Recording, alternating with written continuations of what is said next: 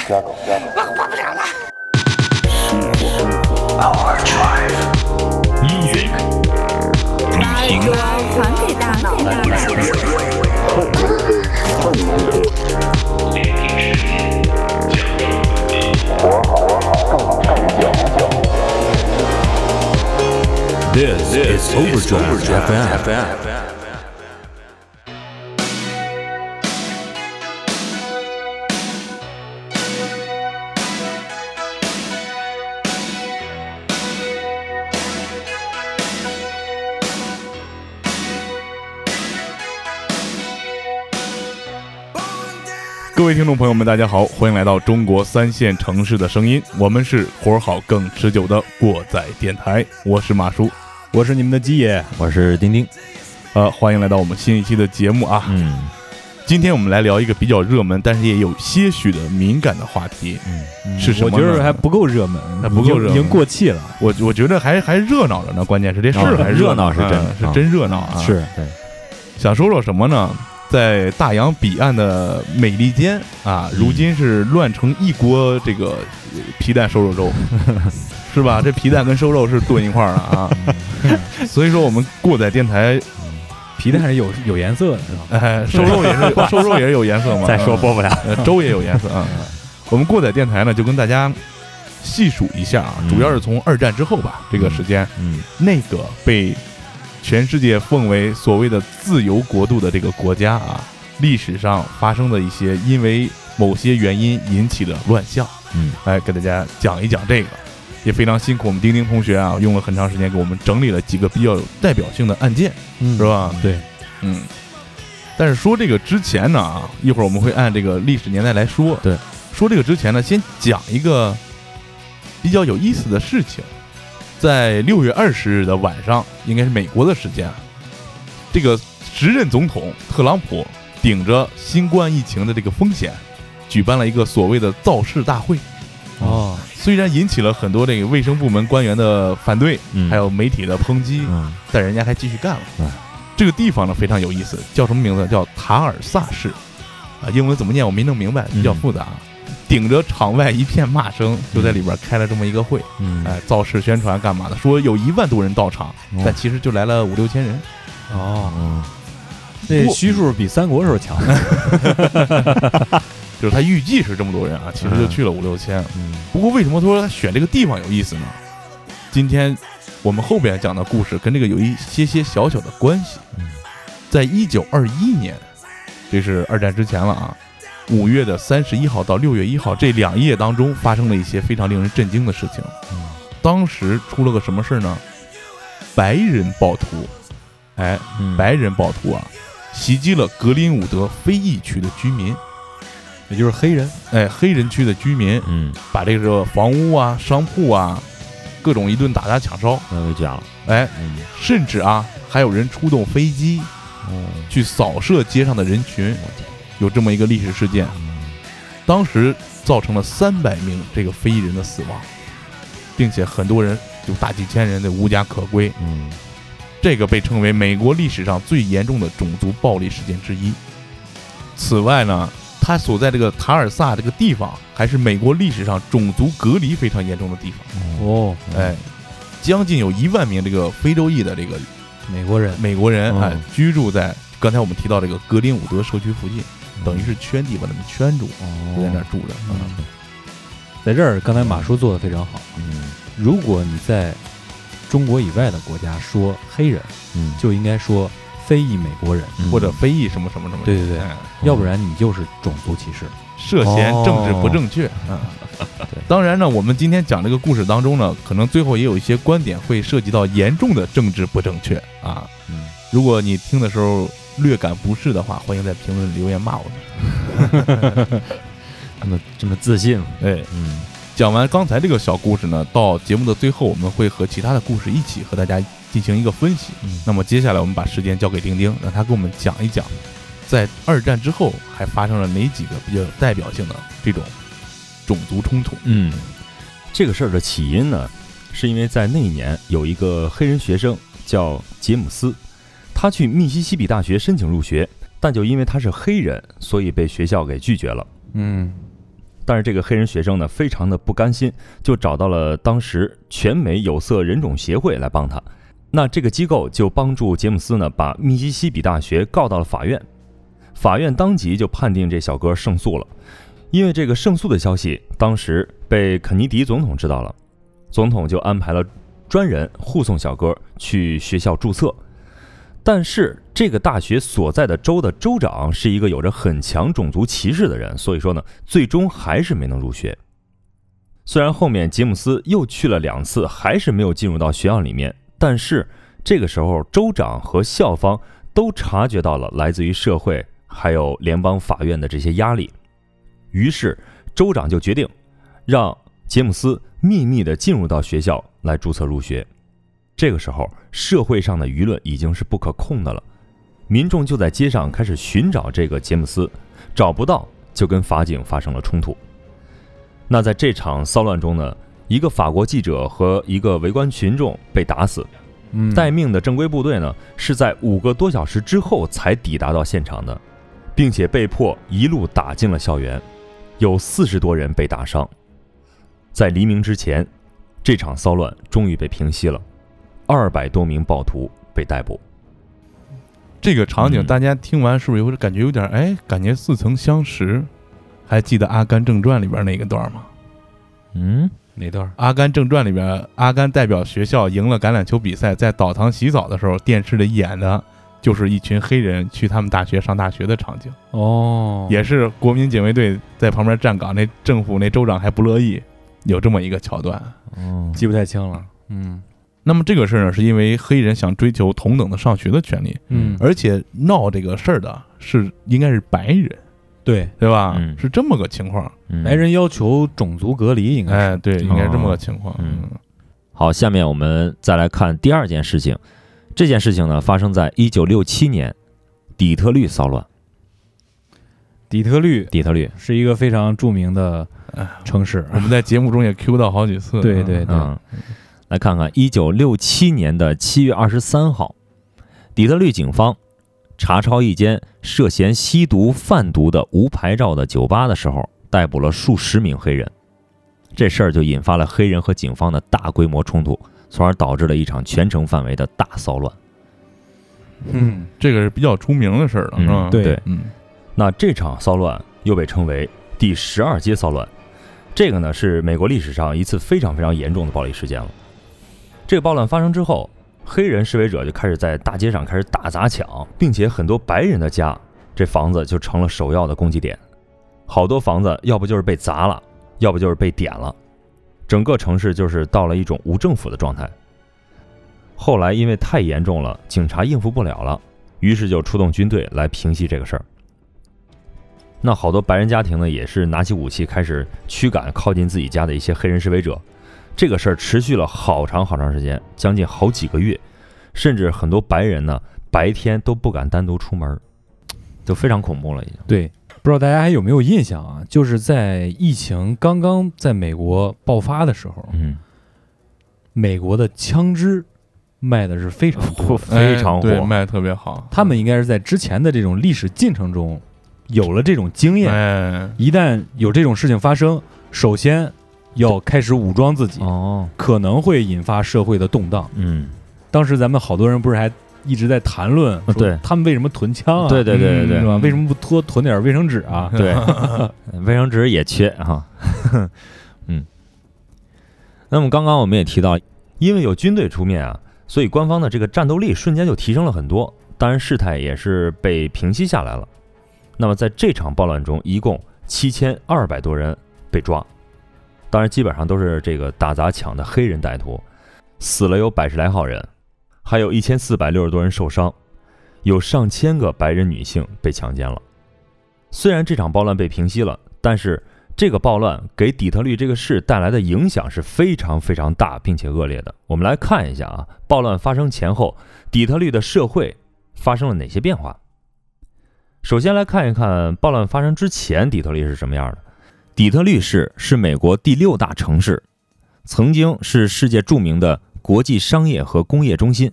底特律曾经的汽车生产数量占全球第一位。对，这个底特律叫汽车城嘛，对，嗯汽车城。它有四个全美的汽车公司，嗯哎，分别是当年福特、通用、克莱斯勒，还有 AMC，、嗯也就是美国汽车。其实比这还多，你知道吗？嗯啊，通用、福特、克莱斯勒和 AMC 都是通过并购壮大的。哦他们其中还有其他的一些小公司，哦，也生产过非常著名的车型。这个我不是学汽车嘛，嗯自己还钻研过这段的历史。嗯，当然，这个做节目就有点儿、有点儿、有点儿怵了啊，因为有很多大拿已经做出视频节目了。那除了刚刚基爷说的这四家公司啊，这个是生产汽车的，嗯，除了汽车以外，它的军工也非常，它也非常厉害。啊，底特律还有钢铁、飞机、坦克制造、化学、金属、木材加工等等其他重要工业集成在这座城市里面。嗯，啊，很多元。在它就是一个非常嗯。重要的工业之都。工业，对对。嗯工业之都，美国的美国的工业支柱。嗯，嗯。所以这些工业发展让底特律经济异常的发达，而且民众的收入是非常高的。对对哎很多普通工人呢，都过上了这个有房有车的富裕生活。对，日子非常好没错。你嗯制造业城市的制造业起来以后，肯定这个居民嗯就奔小康了，嗯啊而且会产生聚集效应。嗯，那人富了之后，这个城市富了之后，这种状况呢，也吸引了很多来自于美国南部的大量的黑人。对，哎美国人是用脚投票嘛，哎，对用脚，你这个地方经济发展好我就来能找着工作，对，我就来。嗯，这个来了很多黑人呢，就让美国底特律的这个人口数量呢，在二十世纪上半叶迅猛的增长。但是由于这些黑人移民本身受教育程度相对较低，很多技术工种呢是驾驭不了的，所以很多人呢很快堕落为违法犯罪分子。那他们平常靠什么生活啊？就靠偷盗、抢劫、吸毒贩毒，靠这个为生。嗯哎这也是后来这底特律暴乱事件出现的其中一个很重要的因素。对，嗯。不过这也要说一下啊，就是为什么南方的黑人来底特律？因为之前南方都是种植园嘛，嗯，对，你这么多年，他这个美国黑人，你想啊，咱们讲这个故事的年代，嗯，种族歧视还是很严重的。嗯。那既然底特律有这么好的机会，大家都想去试一试，嗯，对，结果到了以后发现，不是所有人都能适应这个城市的工作环境了，嗯，所以也产生这种情况。那教育这块肯定有更深层的原因了，我们一会儿试着也说一下，是吧？嗯，嗯那我们刚刚说的是暴乱发生之前，我们现在来看一看暴乱发生之后。暴乱发生之后呢，底特律的社会治安就一天不如一天，杀人抢劫事件发生的频率就开始上升了，这也导致非黑色人种每天都生活在这种恐惧和不安之中。嗯所以好多白人啊和这个非黑人种啊就开始逃离底特律，哎，对，就刚才继续用说了，对，脚投票继续用脚投票哎。这就导致一个问题，就是资金、技术和人才就开始外流了。啊，对，有钱人肯定跑得最快，对对？对啊，再加上来自于南方的黑人呢，他不断的迁入，那么底特律它的黑人数量所占的百分比就开始迅速的上升，因为嗯白人在往外走，黑人在往里来。嗯，就是他们获得信息的这个速度还是比较啊，慢的。对对哎对也是有限。人这儿都出事儿了，你还往里进？嗯，那这时候时间就来到了一九七三年，由于黑人选民众多，科尔曼·杨这个人就成为了底特律历史上第一位黑人市长，而且一下就连任了五届。那这时间就够长的了啊。嗯，对。但是新市长上任之后的情况并没有得到什么好转，他首先是把警察啊从白人社区给撤走了，哦，不保护了。对嗯，还对非黑人群体进行了各种打压。哎呦。那可能，就是华裔啊，或者那些拉丁裔的。嗯，嗯。因为我觉得他可能他还惹不了，嗯。嗯，他只能说我撤撤警察，嗯，然后你要说对白人有什么措施，他也不敢，哎，对，嗯。他就能找那些软柿子捏一捏。嗯，对。那这个新市长的上任之后的这些手段实行之后呢，也就导致更多的富裕的白人还有华人等等一些其他非黑人群体呢，选择了用脚投票，就跑啊，了。就开始从底特律就迁走了。底特律的人口呢，也从一九五零年的一百八十万降到了现在的几十万。就是嗯七几年的时候，嗯，对。基本上腰斩啊，这属于嗯，可不是嘛。对嗯那随着华人、还有白人零售商、还有这些小业主的慢慢的离开呢，这城市的经济和税收也出现了断崖式的下降。嗯仅仅十年时间，底特律全城的这个大量建筑还有房屋就被遗弃了，还有很多漂亮的这个豪华别墅啊、公寓啊等等，仅仅象征性的只卖一美元，并且没人敢买。对对，到现在还有，以现在也有，现在也有。咱们看郭杰瑞啊？嗯郭杰瑞还探访过嗯，对，这个，肯定的啊。如果你的基础服务业已经没有的话，嗯那肯定在这儿生存，或者说你的税收人群嗯。肯定会更多的去迁走，嗯。这是一个连带效应。对，当时咱们说说唱的时候，那艾米纳姆那八英里，嗯。就是他们那一穷二白的打工的那伙子去烧那些闲置的房屋嘛，有这个个桥段。对，嗯。嗯。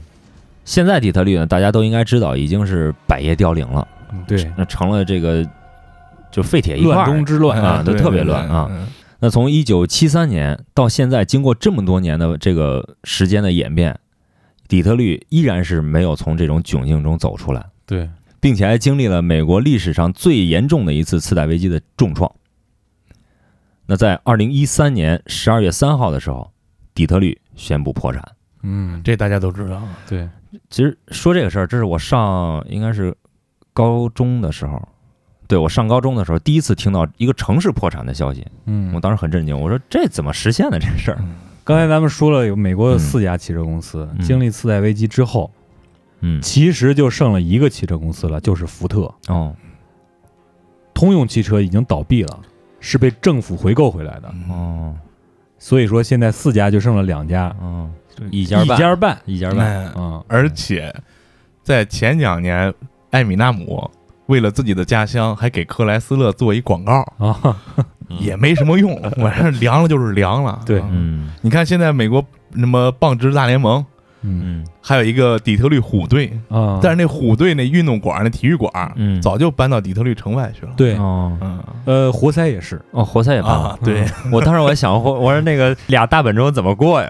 我当时想这个，嗯大家现在还可以看到，在很多自媒体上有一些华人的博主啊、美国的博主啊，带我们去看底特律现在这种乱象呀，或者这种破败的景象。哦对，所谓的鬼城，嗯就哦，带你去探险的那种劲儿。啊之前看一个华人博主说，雇了几个黑人保镖，当地帮派的保镖，到了比较严重的地方，这个帮派的保镖都不愿意进去哦哇，啊，都是这么个情况。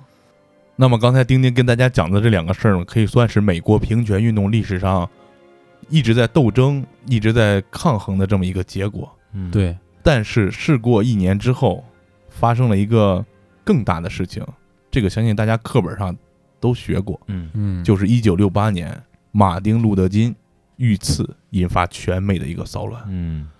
这个不会没人知道是谁是吧、嗯。I have a dream。嗯，对。对，还背过呢。对背过背过背，请阅读并背诵全文。对对，我那时候就因为背这个，让英语老师挑中了，一直让我当课代表。哦因为咱们字正腔圆嘛啊。对，哎对呀，不能提现在是吧？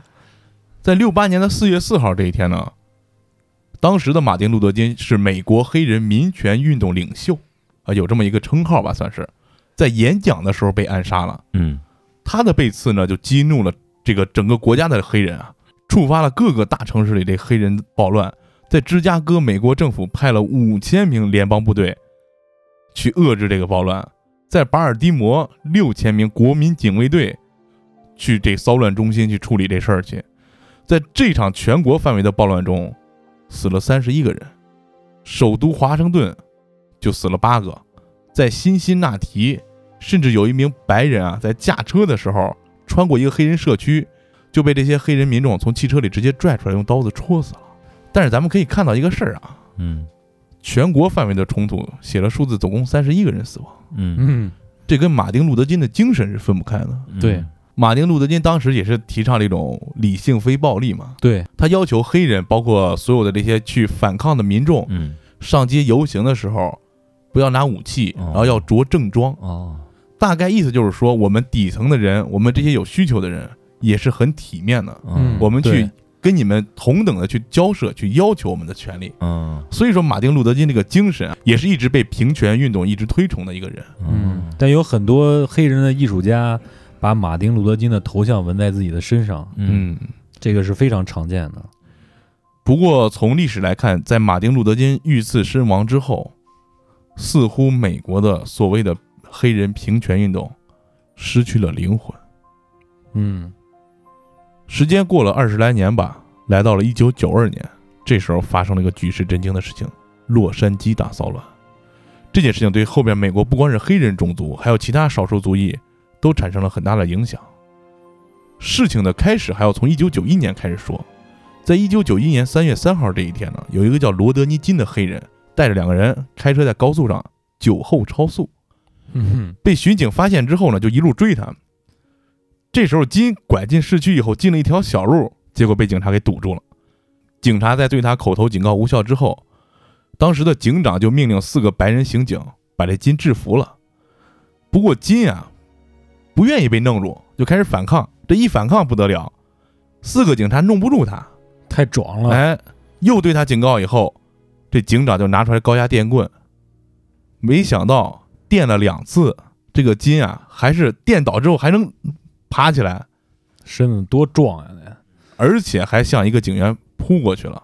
这时候警员呢就使用金属警棍猛击金的头部和身体，另外两个警察就过来帮忙，用这警靴啊，估计也得是带钢头的，嗯对他拳打脚踢，但是金还是不服软，直到这警察打了第五十六警棍之后，他才求饶。随后这警察就不打了，把他铐手铐送上救护车了，这警车都上不了了，嗯你估计快死了已经。呃，估计都快不行了。嗯刚才我们说到五十六警棍，为什么这么精确呢？就是因为在这件事儿发生的时候，好巧不巧，被附近一个居民从他公寓给拍下来了。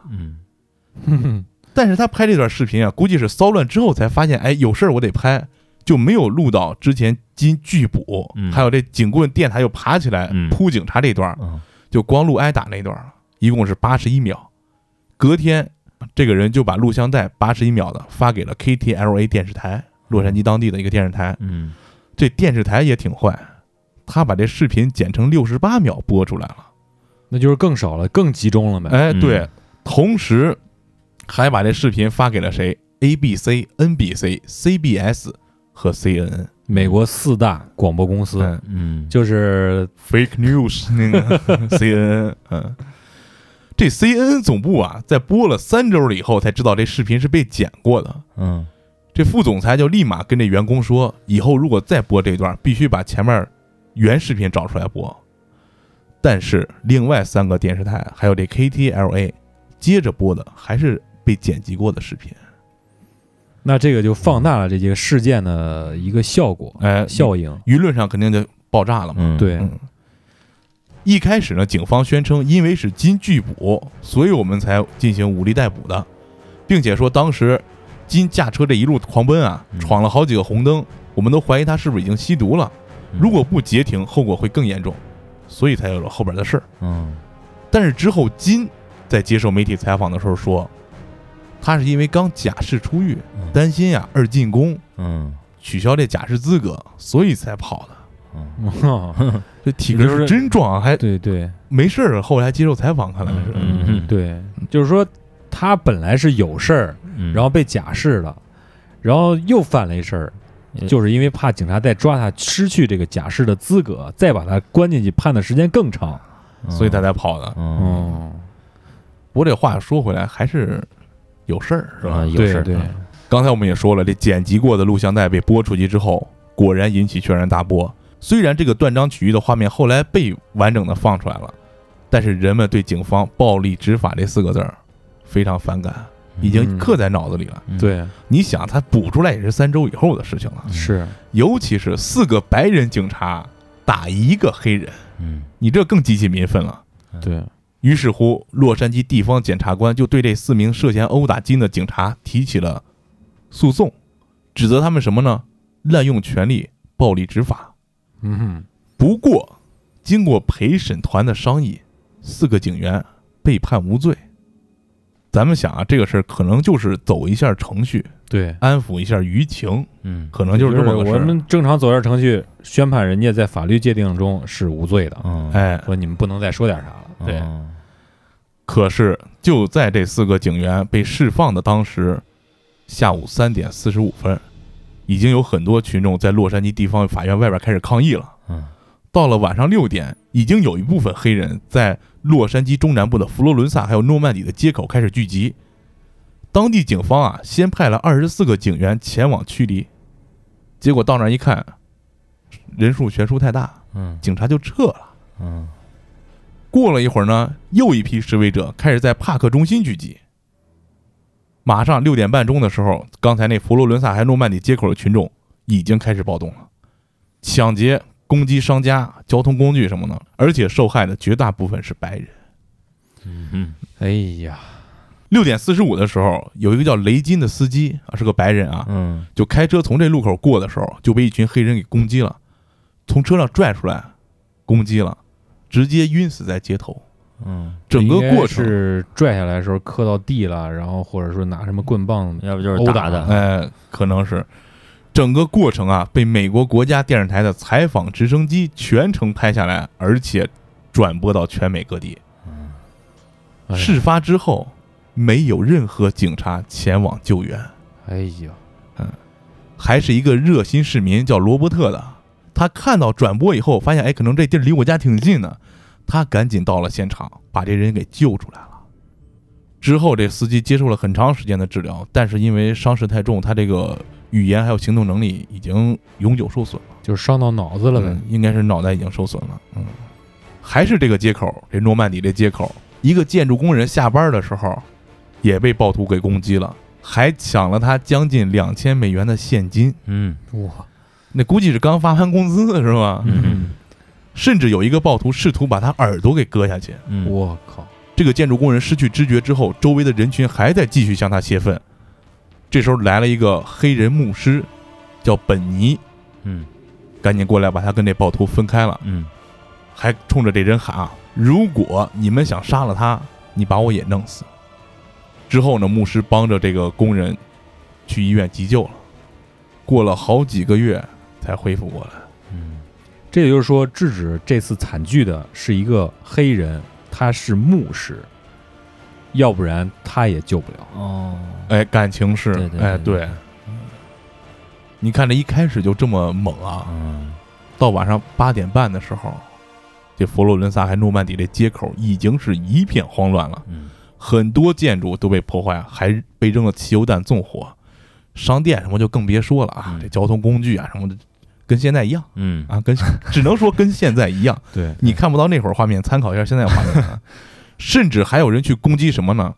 来这个救难人员，就是医疗队啊什么的，救去攻击救援这些人。哦嗯，不久之后呢，这暴动的人群就开始移动，向南方在扩散。嗯这时候再看这刚才说的帕克中心，这个应该是一个购物中心之类的哎，downtown 里面的。对，到了晚上十点，洛杉矶警察局有这 Bravo 和 Charlie 这种就是防爆小组嘛，嗯，就是 B 小队和 C 小队。哎，对，嗯就来到了一个地方叫幺幺四街，还有中央大街这一块儿，跟这暴徒开始交火，哦并且保护当时的这些刚才说到的受到攻击的这个救难人员、嗯医疗队啊这些的，嗯这是才是头一天晚上。嗯这个暴动持续了四天，嗯并且通过媒体直接整个全世界都知道了，嗯。跟现在也一样。嗯。嗯，这期间死了五十三个人，据估计啊，财产损失八到十亿美元，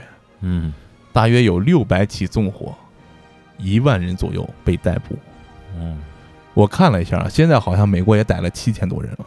哦，这么多，现在这事儿是之前这些事件就是涉及人员乘以百倍的。嗯哼，嗯这种事件，而且在美国的绝大多数大城市、中大型城市都发生了。嗯。嗯。关键我觉得是赶这时候，大家都在家里歇着呢，你知道吧？具体原因我们一会儿再分析，包括他们为什么歇着，对吧？嗯。嗯，除了洛杉矶警察局之外啊，大约有一万名加州国民警卫队，甚至来了好几千的美国陆军还有海军陆战队都用上了，嗯。去镇压这些群众。嗯其他一些美国城市也被这个洛杉矶的事儿影响了，发生了小规模的暴动，比如拉斯维加斯、旧金山、纽约、西雅图，这都是大城市，人多的地方嘛，嗯是吧？这事儿之后，我们之前提的这四个警员被联邦法院以违反民权被审判。陪审团这时候有两个非议，其中两名警察被裁定有罪，判了三十个月监禁。嗯其实我觉得这就是舆论判刑，等于是，对，嗯，有点这种感觉。嗯后来这刚才我们说到罗德尼金嗯还告了市政府，获赔三百八十万美元。嗯哎，国家赔偿，嗯，有点这意思。嗯其实，在这个里面还有一个事情，咱们整个这个是没有提到的啊，嗯就是当时韩国社区和黑人的对峙。对，哎，这个就是比较有名了啊。哎，这非常有名了，这可以说是让当时这个韩国这个族裔，在日后美国社会能够挺起腰板的一战。对，嗯因为在发生这个暴乱之前，种族主义的事儿放一边不说，黑人和韩国移民，其实包括很多亚洲移民，他们都处于社会底层嘛，嗯双方对立非常严重。嗯当时韩国的聚集区，小首尔什么的就不说了啊，小汉城之类的，他们就用垃圾桶把整个自己的街区封起来，嗯持枪，各种枪械就上，嗯，在房顶上，在房顶上，嗯。在街头站岗，给这黑人对射，嗯。互相开枪，就也就是跟打他们是仗一样。，对他们是一个有组织的进行防御，嗯。他们是非常有组织纪律性的，嗯，而且是有一定计划的。对，你哪个点儿哪个点儿怎么布防，当时打得非常猛，这也是后边韩国人一直在美国社会开始硬的一个对，成转折名之战。点，，应该成功之战嗯。可以这么说。嗯。但在另一方面啊，当时的华户唐人街嗯，也受到了很严重的冲击。嗯。关于这件事情，我们如果有机会有时间，也可以说一说。对，嗯。咱们刚才是讲了历史上的这几件事情，现在的事就不用咱们来讲了，嗯是吧？大家每天一打开某抖，是吧？嗯，I can breathe，啊，这就就就知道了。嗯而且这口号什么 matters 是吧？嗯为什么会有现在这样一个情况？其实每一次都是现在这样一个情况，对哦都是这样一个情况。其实可以先说说那时候马丁路德金为什么被杀，我觉得哎这个也挺重要的。对，甚至包括后来被抓住的刺杀马丁·路德金那个凶手，也一直对外宣称说：“我就是被人当枪使了。嗯”这怎么个原因呢？当时马丁·路德金组织的这个民权运动，他不光团结了黑人，嗯大家可以看啊，现在能看到视频啊，白人呀、黄种人啊，甚至女性啊，嗯都有往里面参与的。为什么呢？因为马丁·路德金他团结和代表的不仅仅是黑人这一个族群，嗯他代表的是社会底层这些所有的，所有的嗯没有生产资料的，对对，哎所以它嗯不叫说什么民族运动，它叫民权运动。哎，嗯对，是所有想获得权利的人。女性当时也想要更多的权利，少数族裔就更别说了。嗯所以他把很多人都团结在在一起，一起去搞一个，而且非常和平的这样一个运动。嗯但是就在这节骨眼儿上被刺杀了。如果我们现在再回过头来看啊，这之后这么多年，美国政府出的这些针对少数族裔的政策，还有针对各种人群的政策，你就可以发现一些端倪。为什么需要把一个团结所有的人给弄死？嗯你看现在有什么群体啊？咱们分分吧，是吧？黑人群体、嗯女权主义者、LGBT，甚至美国现在还有有个州提了一法案啊，要把亚裔分成华人、日本人、韩国人、嗯。印度人什么这样要细分，嗯。这产生一个什么结果？本来大家都是这金字塔最底下这堆人，嗯。好，我现在把金字塔一格一格一格竖着切开了，嗯。而且还会让你们之间再产生一定的冲突。哎，哦我今天设置了一个给黑人的照顾政策，那可能这女权主义者甚至别的族裔就不高兴。哎，对，人就不干了，就是老莫，哎，过嗯两天我说我给这 LGBT 给点什么优惠政策，那女权主义者甚至别的哎又不干了，嗯，他就分而治之，嗯分化哈相互制衡。嗯。分化你，我今儿给你点儿，明儿给他点儿，嗯。让你们互相之间去给政府要点钱，要点好处，他不会想再团结到一块儿去上边要点什么东西，哦去争取我们这群劳苦大众底层人应该共同争取的东西。嗯，就是分散你们的力量，从内部瓦解了这些底层人士。说到这儿，我想起来之前一个电影叫《时间银行》，呃，没看过。有一个抢别人时间的人，嗯就是说这电影讲的是，如果你没有时间就死了，之后所有工资按时间算，到时间到点你就死了。哦，有一个人在当地抢劫别人这个时间啊，干嘛的，一直没被政府法办，为什么？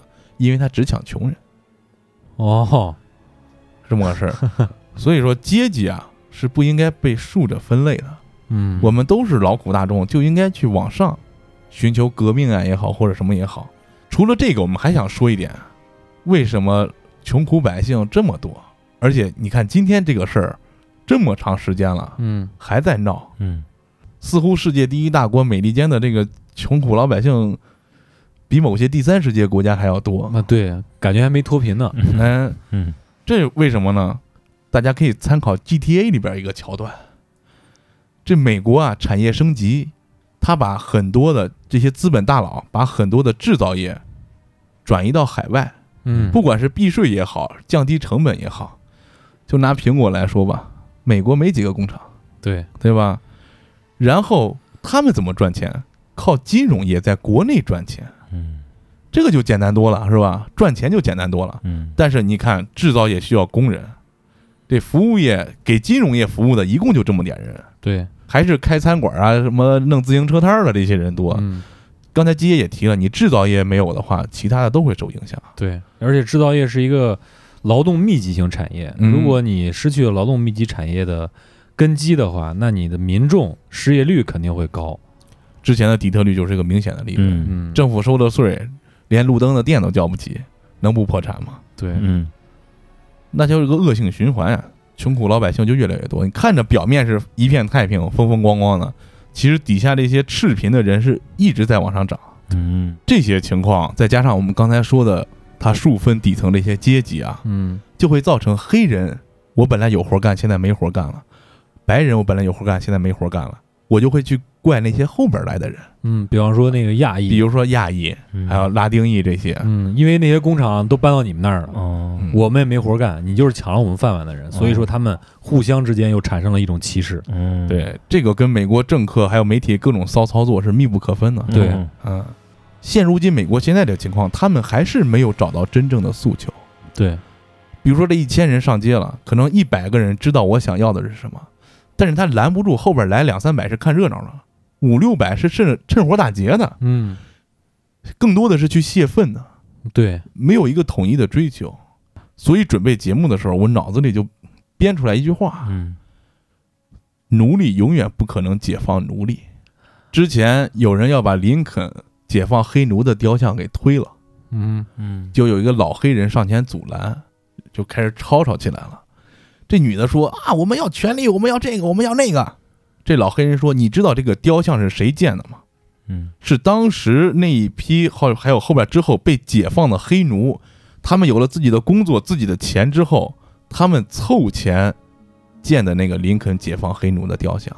嗯哦吼我们之前有一个电影叫《为奴十二载》，嗯，对，嗯嗯为什么这么多奴隶就跑出来他？因为他之前不是一个奴隶。往远了说，王侯将相宁有种乎？嗯陈胜吴广，他们也不是奴隶，他们是小吏，他们是他们是当时的公务员儿，哦对，嗯嗯，也是当小官儿的。嗯包括我们之前某些地方有一些黑砖窑这些事儿，嗯，这是怎么出来呢？是因为有记者去卧底把这个事儿曝光了，所以才解救出来这么多人。这个奴隶啊，他被奴化之后，这人的脑子，咱们不能说是，咱们说不明白他到底是怎么运转的。你一旦被奴役了，就很尴尬。就跟咱们之前说那些案件有点关系了。哎，对，包括我们之前讲这个韩国邪教，这个嗯，说美国那农场不是对你来这要干活，我给你吃的，嗯，他也不跑。对，嗯，嗯奴隶很难解放奴隶，必须有一个英雄式的人物站起来。嗯参考咱们中国，尤其是近代史，朝廷被打败了，是因为有孙中山。嗯后来腐腐朽的这个国民党被赶跑了，是因为有因为有毛主席。哎，是因为有毛主席。嗯，我们每一个时代其实都是有那么一两个伟人出现，对时势的英雄。对，嗯才会改变这个情况。嗯而且这帮人一直上街闹，上街干嘛打砸抢，最后跟之前的事儿一样，过了几十年，该有种族歧视还是种族歧视，嗯该有暴力事件还是有暴力事件，嗯改变不了什么现状。嗯，对，而且现在还有一个更严重的问题，就是民族主义问题，这样这些矛盾会更加的激化。因为美利坚合众国是一个移民国家，嗯，它里面有很多很多其他国家的移民。哦，如果在全世界民族主义泛滥的话，相信它是受害最大的国家。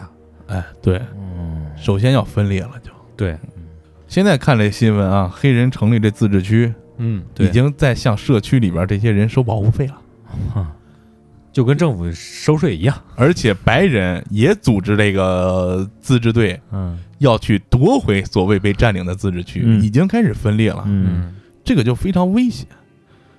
接下来我们说一点政治不正确的事情，就你现在闹也好，乱也好，你自身有什么问题？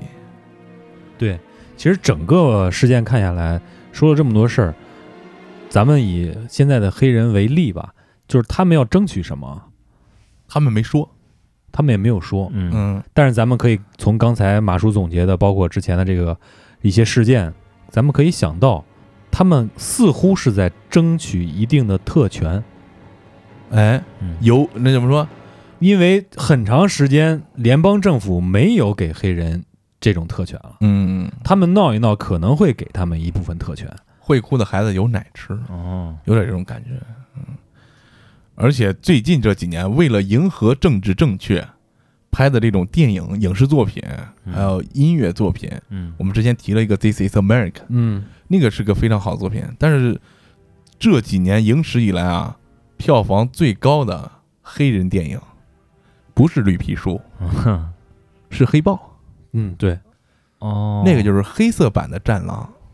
哦，我是一黑人，嗯我在非洲，我虽然看着不怎么地，其实我是世界上最牛逼的。嗯，瓦坎达，然后我一主角啊，是吧？乘风破浪是吧？嗯，那么厉害，那个电影上座率在黑人城市多的地方是排队去看的。哦，而且对他的第二集呼声也是相当高的。哎，嗯对，我记得，呃，黑豹还获得了一个奥斯卡奖。哎，对你从这儿看来啊，《绿皮书》虽然获得奥斯卡奖了，最佳影片嘛，嗯但它在市场上反应肯定没有《黑豹》好。嗯，对，所以说，底层这个老百姓他追求的不是反思，不是想办法，嗯而是爽。嗯你这个就改变不了现状。对。那么再就说到根本的问题，就是尤其是有很多当地美国人会说，嗯黑人犯罪率高啊，哎，对，黑人监狱里住百分之多少都是黑人，对对是吧？咱们这个也是查到了一些相关的资料啊，嗯，让马叔给大家说说。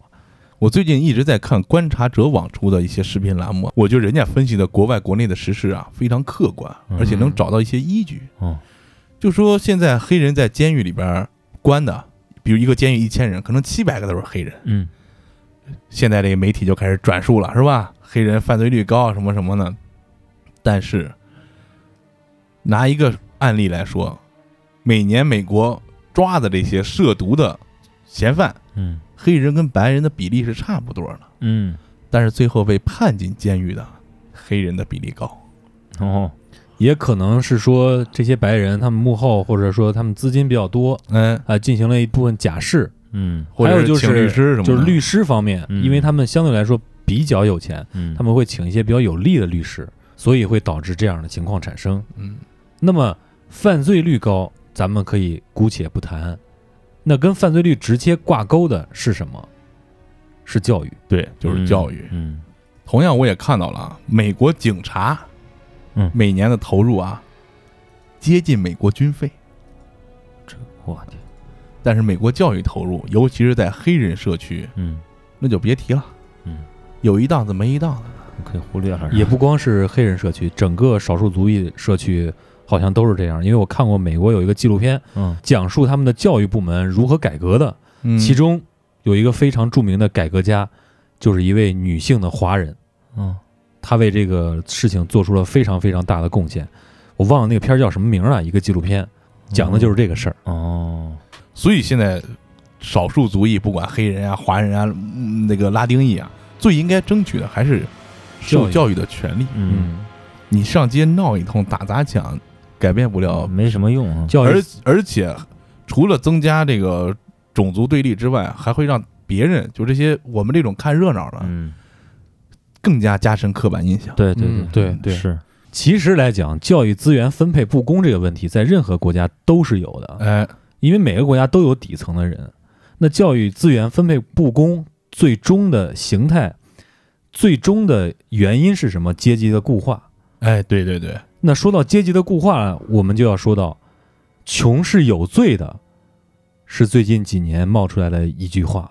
嗯跟韩国电影密不可分。我对，就是跟那个韩国电影密不可分。因为他们的阶级固化就是固的非常固了。嗯，对，咱们把可以把这句话再放到美国现在这个社会中，所谓的少数族裔，包括黑人，他们目前的状况为什么会出现这种形态？为什么犯罪率会非常高？为什么上不起学？那么归根结底，那就是穷。哎，嗯对，，嗯而且发现我们后边说说说说多了，我们也一直在受着影响，我们也把这些人细分了。其实还是底层劳苦大众，穷的上不起学了都。对嗯这是个比喻啊。嗯你接受教育的质量、接受教育的程度大打折扣之后，嗯你后边的事儿更弄不了。对，因为在社会中，你的教育是你唯一的上升通道。嗯，如果没有办法去改变你的呃阶层的话，那你就没办法改变你未来家庭还有你的子女这么一个一连串的连锁反应的这么一个现实。恶性循环是，对，嗯，咱中国有老话说“穷不穷三代嗯”，那就是放屁了。放到现在来说 嗯富不过三代也不好说。啊，对，也不好说，因为阶级固化之后，你越富的人，他掌握了社会资源，包括他的行动力，包括他的各种方面，办什么事儿都会比你简单。嗯为什么我们不红？也是因为穷。不过话说到这儿，脑子里又冒出一句在网上看到的话，嗯让你无力反驳。嗯说这富二代怎么怎么地，上学怎么怎么地，人家回了一句：祖上好几辈、好几十年奋斗到现在，为什么要输给你十年寒窗苦读？哎，对，嗯另外还有一个事儿，大家最近应该关注到了，通过美国现在这些事情，带火了一大波的这个所谓的自媒体，嗯，对，短视频，尤其是短视频这一块儿了。嗯，就是一些稍微有一些科学技术手段的人搬运了一些国外社交软件的视频。哎，甚至有一些身在海外的华人去给你拍一段，嗯。你就一边拍，他看他那挺乱糟的，还能听见赶紧跑，赶紧跑，是吧？嗯。还有这种那种，嗯。这个就是满足你猎奇心，嗯。他纯粹是去看热闹去了，嗯。而且给你一种满足感。哎，就是你觉得哎那边挺乱，我都知道怎么怎么回事，哇，今儿砸一车，哇，人家烧一商店，嗯。去看那热闹了，这是一种所谓压抑已久的性高潮和狂欢，嗯嗯这都还是自卫呢。哎，对。这个东西出来以后，你看一乐呵，你离得挺远没关系，但是你想想，在现场拍这些视频那些人，嗯。对他们今后的处境和他们当场的那个事儿，没有任何的帮助，对，嗯。一点好的作用都没有。嗯对。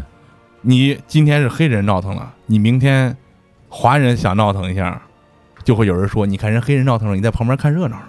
嗯对，这个就要说到美国是一个排华情绪非常严重的国家。”尤其是老特上台以后啊，嗯，虽然根据这个安保部门的大佬写信书说这川建国背地里都快跪那儿倾斜了，嗯，但是表面上是非常强硬的，是吧？啊，对对对对，咱们说这个美国排华这个事儿，咱有机会的话，可以再做一期节目，因为最近有一个美国电视台做了一个亚裔在美国遭受歧视的这么一个纪录片，嗯。这个我们还没有看，如果看了的话，呃，希望我们找一些资料给大家来还原一下当年我们的同胞曾经受过的那些苦。嗯，对，美国当年有一个排华法案，就是美国在一八八二年五月六号签署的一个法案，一直到一九四三年二战期间，因为中国作为同盟国的主力，才废除了排华法案。嗯在二零一二年的六月十八号呢，美国众议院全票表决通过，美国正式的以立法形式就一八八二年通过的这个排华法案来道歉，但是英文原词写的是后悔，而不是道歉，对 用这 regret 代表了 apology，还是嗯心不诚了。哎，不服软还是嗯嗯。另外还有一个最近我刚看到了，之前没有听说过的一个事儿。嗯我看完之后，我也把这事儿给忘了。就有一天，我想再查查这人的时候，查不出来了，这个事儿我又查不着，就说明这个事儿影响特别的小，连一点涟漪留存到现在都没有。那这个事儿是什么呢？就是在三十八年前的六月份，这么久远，也就是一九八二年的时候，嗯一位华裔在美国遭遇了不幸。那这事儿是什么呢？就是在一九八二年的六月二十三号，一位二十七岁的年轻人在美国底特律去世，他的名字叫做陈果仁。嗯在他去世前几天呢，他本来是想相约和几个朋友一起在酒吧开一个单身派对，嗯来结束他的单身生活，嗯，因为他过几天就要结婚了。哦，就在这个派对上面，有两个白人男子对他指指点点，说就是因为你才让我们失去了工作。这几个白人为什么这么说呢？嗯咱们看一下时间，是一九八二年，嗯那时候是日本电子工业崛起的时候，嗯哦也就是说，这两个白人可能把陈果仁哦当成日本人了，，嗯所以才产生了争执嗯。这么一争执，那么这两个白人男子就拿出了棒球棍，开始对陈果仁进行殴打。最后呢，因为伤势过重，不治身亡。原定在六月二十八号举行的陈果仁的婚礼，嗯最后变成了一场葬礼。哦，那么这两位凶手呢，也很快被关起来了，并且在当地的法院进行了审判。最后呢，这两名白人被判无罪。唉没被关起来，操，没关起来。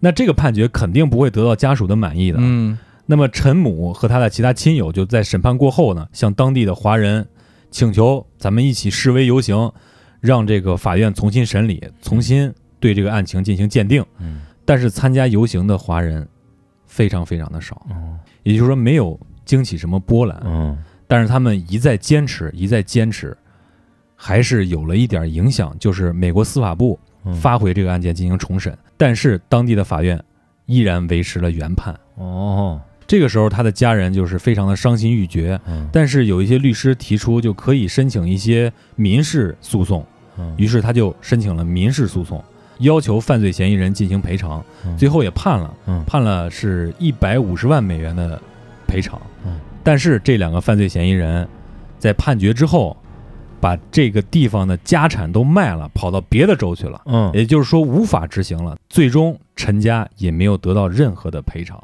这就完了就，就完事儿了。最后呢，心灰意冷的陈妈妈就回到了中国。嗯在二零零二年六月九号，也就是在他儿子被害二十周年纪念日的前十天，这位坚强的母亲离开了人世。这个呢也只是众多故事当中一个，哦，还有更多复杂的、说不清道不明的、非常屈辱和悲惨的故事。嗯所以有机会我们也是把这个跟大家讲一讲。对，嗯，如果有可能的话，请一些现在在美国当地的华人朋友嗯跟我们连线聊一聊。嗯通过这期节目呢，我觉得咱们对社会时事的关注越来越正能量了，嗯，还是很不错的。对，所以说，我们也是让大家暂别这些伤心的、烦恼的故事，进入我们很不错的一个环节。首先呢，我们迎来了崭新的一个月啊，同样今天也是我们九十九周年的纪念日。哎对，嗯，嗯不过在这儿还是希望大家继续的来为我们用爱发电啊，为我们充值。嗯大家如果想晋升金主妈妈和金主爸爸，可以在爱发电平台对我们进行文艺复兴式的包养，也可以在微店购买我们的金主称号和周边产品。哎，那么，让我们恭喜我会发光这位听众获得了我们本月的金主称号。下面来看一下留言。第一位朋友炸毛不秃贼优秀，他在二百零二期《梦里慌乱知多少》第四趴留言说：“嗨，说到手绘板啊，我也买了，为学画画买了一块儿，学画画花了八千八，手绘板花了几百块，到最后呢，画画也没学多少，手绘板也在家接上灰了，真是不知道我买的没用的东西是手绘板还是画画课。有一说一。”手绘板接灰可是太好用了，一眼就看出来哪儿埋汰。你放在家里各个角落测这 PM 二点五，对对，浮尘指数，嗯，嗯，挺有意思啊。那怎么在这期留了个这言？应该是咱们念上期留言来着。哦，下一位听众范小叉在我们二百零八期《过载看剧二》当中留言说，最近可以说国产剧《隐秘的角落》了啊嗯，这个我看了啊，非常非常厉害。有机会一起去爬山是吗？啊，对，哎，我觉得可以啊，能攒几个咱聊一聊了，对对对，有。点意思。而且我觉得这个剧啊，不比奈飞拍的差，嗯嗯，嗯真的啊。嗯，不知道你们看了没有啊？推荐你们看。下一位听众葡萄在二百一十期《汉尼拔原型档案：泰德邦迪》最终章中留言说：“终于听完这个系列了，过载电台进步了很多，加油吧！”感谢感谢感谢，我们好像没有什么进步的空间了。做一大死是吧？对对对。下位听众狂饮龙舌兰在我们上期节目《异常事件备忘录一》中，也是我们的新的一个系列啊。他留言说，片头那段是零三年哥伦比亚号航天飞机失事前的通讯录音吗？我给他回了一句，不是啊，这个我选择的这个素材是阿波罗十一号登月前的录音。然后他又回了一句，下期这种节目是不是要说阿波罗十一号登月的真实性或者第三类接触了？不会，不会，这个阴谋论太深了，这没法弄是吧？对对对对，嗯这个讲的太多了，我们得讲点儿你平常听不着的。哎对，嗯来看下一位听众悠悠神代事暗暗不曾闻，他在上一期节目《异常事件备忘录一》留言说：“这两声猫叫差点给我送走。”同样，W 先生在这期节目也留言说：“两声猫叫差点去世。说实话啊嗯，这期节目我最近太忙，没顾上回听。”嗯，开车来工作室的时候，给我吓他妈一激灵。后期给力，后期给力。嗯，我是一具无头女尸，她也在这期留言说，前天夜里做了一个噩梦，半夜惊醒后感觉很害怕，钻被子里不敢动。当时还想我得给过载电台投稿，告诉他们这个梦有多恐怖。想着想着有了困意，直接给睡了。再一醒就是早上，结果噩梦一点想不起来了。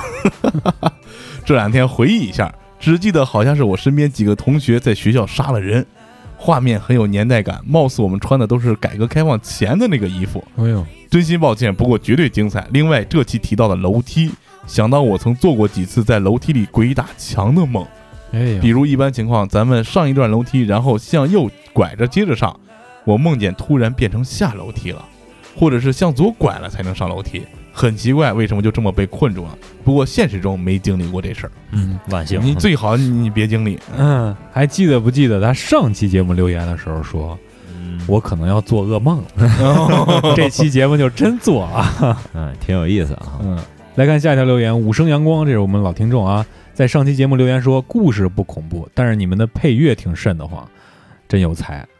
对 我在后边回复了一下，我说这剧情不够，配乐来凑。嗯，没错啊嗯，下面一位沈心月优啊，同样在这期留言说，实在太喜欢听过载电台了，看到更新，本来想第二天再听，可还是忍不住当天就听完了，超爱过载电台，过载电台加油！我记得他这是在一个平台上的沙发留言。不过我劝你早点睡，他这加一标签三点多留的，嗯，半夜啊，下位听众，我们的老听众兼嘉宾同志啊，德丽萨在泰德邦迪最终章留言说，补充一点，泰德邦迪的骨灰呢，最后按照他的遗愿被撒在了喀斯喀特山脉一处没有对外公布的地点。据说那也是他曾经和受害人遗体一起度过很多时光的地方。哎呦，这还是这还遗愿，这这联邦政府也他妈心真大，真是是吧？嗯，下面我们金主熊仔啊，在《异常事件备忘录一》当中留言说，马叔这个风俗文化的这块儿看不出啊，还去查了查，我自己都不清楚，厉害！我还以为马叔除了喝酒唱歌什么都不会了啊，低估了低估了，马叔果然是马叔。看来持续投喂是有一定必要的，兄弟们都别拘着了啊，投喂起来，让马叔吃饱饱，给咱们干活儿。哎，对，其实你不知道，马叔上学的时候有一门课程就是民俗学哦，对他他是你是学什么新闻的是吧？文化，对文化啊，嗯文化课不错。红白喜事这块儿咱都了解点儿啊。嗯 来看下一条留言，LCY 蔡晕在上期节目留言说，其实黑猫在晚上看见人之后，他的脑子里是这么想的：这人长得真像一条鱼。所以才一直瞅着是吧？对，作为一位听众，深白在泰德邦迪档案最终章留言说：“这坑填的我都断片了。嗯，你是忘了是怎么的？时间拉的战线有点长是吧？啊增加用户粘性的无耻做法。嗯，好，感谢各位听众朋友的留言和积极的投喂啊！”嗯，我们的进群方式在我们的公众号“过载电台”的全拼，我们的微博是“过载电台六六六”，同时可以在爱发电搜索我们的名字，成为我们的金主爸爸。嗯，或者妈妈。哎哎，可能呢，还有很多刚刚加入过载的听众呢，还不知道我们正在征稿。在这里呢，再给大家废话一下，我们目前呢对神秘体验、灵异经历、令人慌乱和感动的梦，还有你现在遇到的心理问题或者情绪问题，都在进行征稿。大家可以给我们写邮件发送到过载电台 at sina.com。那好，咱们今天就到这儿。再次感谢你来到中国三线城市的声音，我们是活儿好更持久的过载电台，我是马叔，我是你们的基爷，我是丁丁。咱们下期再见，拜就这吧。拜。